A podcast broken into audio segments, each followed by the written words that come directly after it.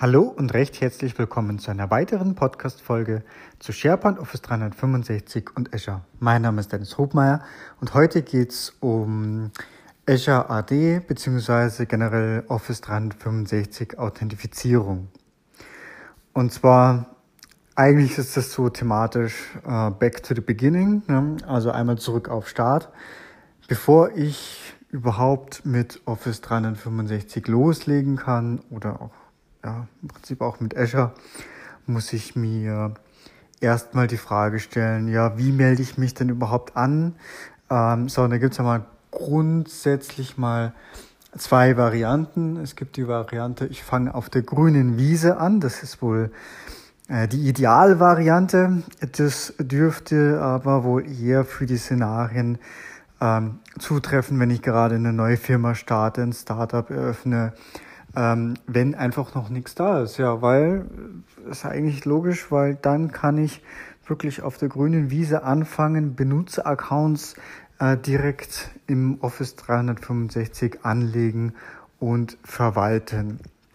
Bedeutet, ähm, es gibt grundsätzlich mal zwei Mechanismen, wie ich mich gegen Office 365 Dienste oder auch gegen meinen ähm, Azure Tenants authentifizieren kann. Ähm, machen wir zuerst den Fokus mal auf Office 365. Bei Office 365 ist es so, es gibt dahinter das Azure AD, das ist im Prinzip Active Directory.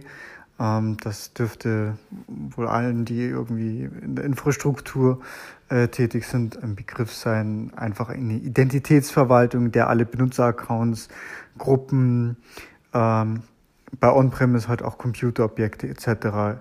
gepflegt werden. Die Inhalte werden repliziert.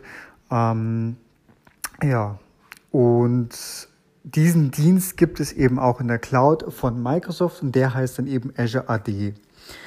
Während Microsoft eben auch dafür sicherstellt, dass die ähm, Replikation und die Verfügbarkeit entsprechend gegeben ist. Übrigens kleiner äh, Hinweis an dem Rande, äh, die Verfügbarkeit von Azure AD von 99,9 irgendwas Prozent wird erst garantiert, sobald ich Azure AD Premium lizenziere. Das heißt, der normale ähm, Standard Azure AD, ähm, ich habe es jetzt zwar noch nie erlebt, dass es irgendwie ausgefallen wäre, aber es ist, Microsoft hat da keine verpflichtende SLA dahinter gelegt. Genau, also Azure AD, der Cloud Active Directory Dienst, ähm, ist die eine Variante, sich zu authentifizieren. So. Die zweite Variante ist über sogenanntes Federation oder über ADFS, also Active Directory Federation Services. Das bedeutet, und da sind wir schon on-premise oder im sogenannten Hybridbetrieb.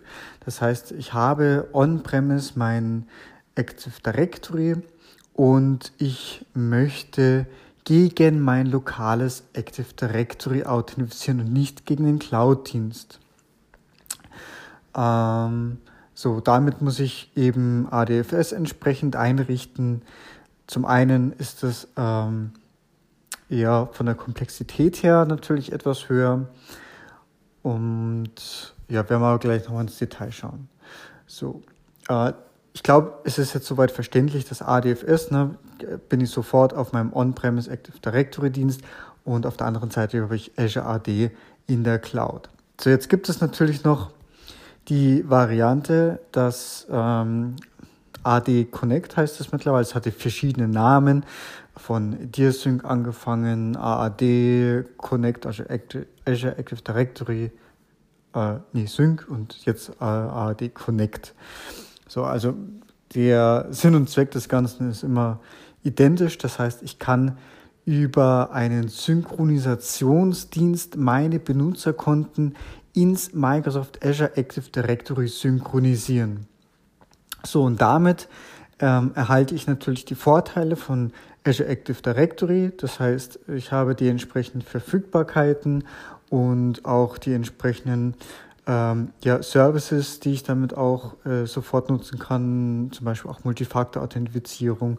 Ich habe eine geringe Komplexität, eine, eine geringe, ähm, oder es ist hoch verfügbar. Ich habe äh, eine, ja, von der Wartbar von der Wartung her, von der laufenden Wartung ist das natürlich sehr minimal, was dort an Aufwand betrieben werden muss.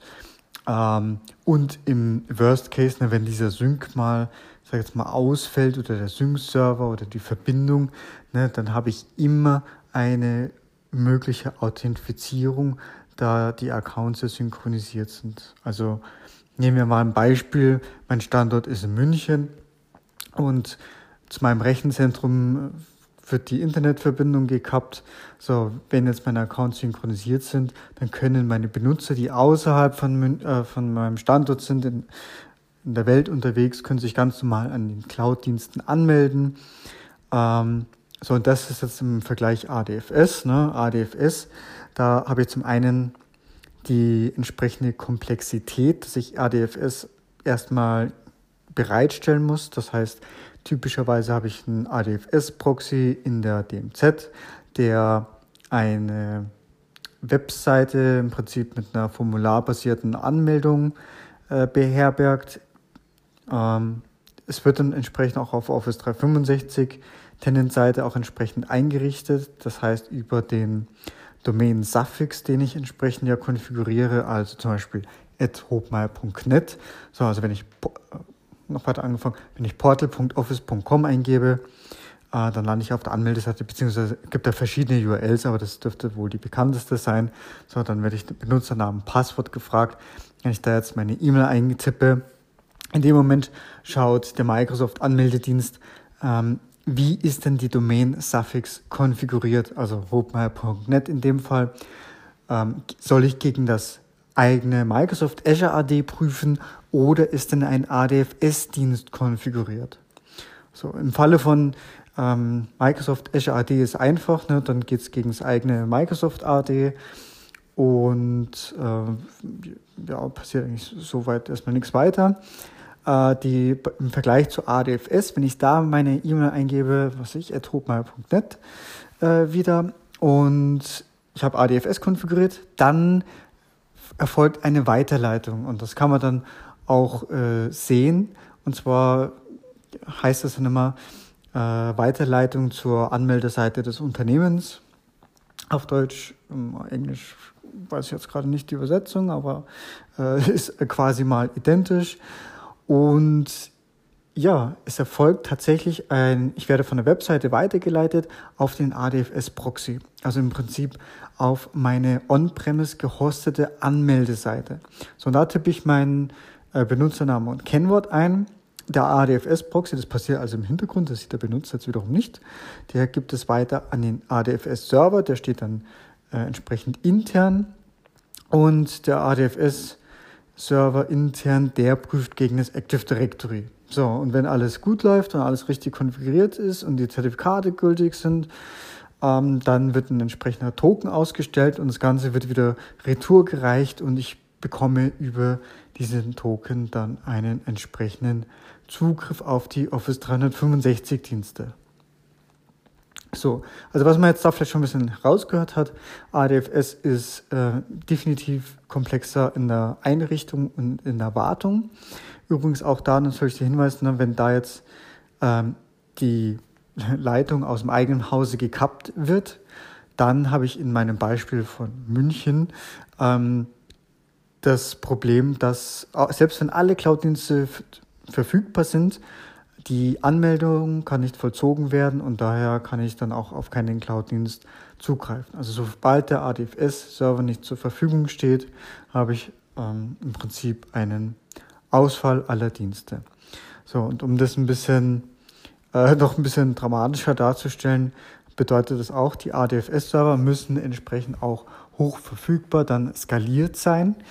Ähm, sprich, wenn, also, ja, brauche ich eigentlich dann von jeder Rolle zwei Stück. Und ähm, ja, nur dann kann ich im Prinzip sicherstellen, dass dieser Dienst auch wirklich ausfallsicher zur Verfügung steht. Und das ist eben unser meiner Fuchtel sozusagen. Ne? So, was gibt es noch für Vor- und Nachteile, wenn wir die zwei Anmeldedienste gerade vergleichen? Ähm, datenschutztechnisch äh, immer wieder ein Thema. Azure Active Directory hat natürlich, wird repliziert. Das heißt, wenn, ich gehe jetzt mal davon aus, unser Tenant, Office 365 Tenant, wurde in Europa erstellt. Das heißt, bei der Tenant-Registrierung habe ich als Standort Europa ausgewählt, zum Beispiel Deutschland oder Österreich oder die Schweiz. Damit es ist mein primäres Rechenzentrum Dublin oder Amsterdam. Und ähm, im Falle von Azure Active Directory wird aber zusätzlich in die USA repliziert. Nicht die Daten, die reine äh, Username, Passwort, äh, also mit Passwort-Hash, ne? also ähm, es werden nicht alle Attribute repliziert. Das heißt, wir haben ja, wenn man vom Active Directory, also Attribute zum Beispiel Vorname, Nachname, E-Mail-Adresse, ähm, ja, im Prinzip Common Name und äh, auch Department, Vorgesetzte etc. Das sind alles solche Attribute. Es werden nicht alle repliziert in die USA, es werden natürlich alle innerhalb von Europa repliziert, also auch zwischen Dublin und Amsterdam entsprechend. Und äh, ich kann das natürlich in den Shownotes mal auflisten, welche Daten genau repliziert werden, aber es sind auf alle Fälle Vorname, Nachname und Passwort Hash Sync mit dabei. So, und das äh, sorgt bei vielen Unternehmen wiederum auch zu Diskussionen, ob die jetzt berechtigt sind oder nicht. Das sei jetzt mal dahingestellt, da ich bin da kein Anwalt. Da wäre natürlich, ja, wenn da einer meiner Zuhörer sich da genau auskennt, dann würde ich mich da natürlich auch gerne um Feedback freuen. Jedenfalls ähm, ist das Thema dann oft ja leichter beim Kunden abgehandelt, wenn man sagen kann, okay, wenn das tatsächlich ein K.O.-Kriterium ist, dann muss man Richtung ADFS gehen. Ähm, hat halt dann die entsprechenden anderen Vor- und Nachteile, ne? weil durch ADFS selber habe ich natürlich in meiner eigenen Kontrolle, wo die Datenhaltung äh, ist, ist ja nicht die Datenhaltung, es sind die Anmeldeinformationen, äh, also Benutzername, Kennwort und diverse andere Attribute. Genau, also das im Prinzip dann als Alternative. So, wenn aber nichts anderes dagegen spricht, würde ich äh, von mir aus immer den Sync bevorzugen. Und äh, dass das auch grundsätzlich möglich ist, äh, zeigen auch einige meiner Kunden, in, wo auch entsprechend große Konzerne mit dabei sind, die äh, ebenfalls mit dem Sync, also mit dem ARD Connect, äh, ihre Accounts inklusive Passwort-Hashes synchronisieren und damit ihren Office 365 Tenant bedienen. Und ja, was sehr gut funktioniert. Gut, ich, ja, so viel mal an dieser Stelle. Das heißt, zusammenfassend will ich nochmal sagen, Azure AD Sync ähm, würde ich bevorzugen, sofern eben nicht irgendwie etwas dagegen spricht, dass große Einwände kommen, weil auf einmal Benutzername, Kennwort in die USA mit repliziert werden. Wie gesagt, Datenhaltung ist trotzdem weiterhin in Europa. Ähm, dann AD-Sync, wenn das wirklich K.O.-Kriterium ist, dann Richtung ADFS gehen, eben mit dem Nachteil äh, Komplexität und der, es muss entsprechend verfügbar gemacht sein. Bitte unbedingt darauf hinweisen. Ja, und last but not least bleibt eigentlich nur die Testumgebung oder das Startup übrig, weil da brauche ich mich eigentlich um nichts von dem kümmern. Ich kann, ja, nicht ganz, also ich kann schon ähm, das Azure AD direkt nutzen, das heißt, da entfällt eigentlich der AAD-Sync und ich kann direkt loslegen. Gut, in diesem Sinne, ich hoffe, das hat euch was gebracht. Ähm, das Ganze kann man übrigens dann nochmal ein bisschen steigern. Das werden wir mal in einer weiteren Podcast-Folge klären. Bis dahin, danke und bis bald. Tschüss. So, ich hoffe, die Folge hat euch gefallen. Bei Fragen und Feedback stehe ich euch natürlich auch gerne per E-Mail zur Verfügung, also einfach podcast.hobmeier.net oder auch gerne die Audio-Community-App Upspeak. Und ansonsten würde ich mich natürlich sehr um eine 5-Sterne-Bewertung bei iTunes freuen, denn das ist zum einen eine unglaubliche Motivation für mich und hilft auch dem Podcast weiter im Ranking nach oben. Ich danke euch und bis bald. Tschüss.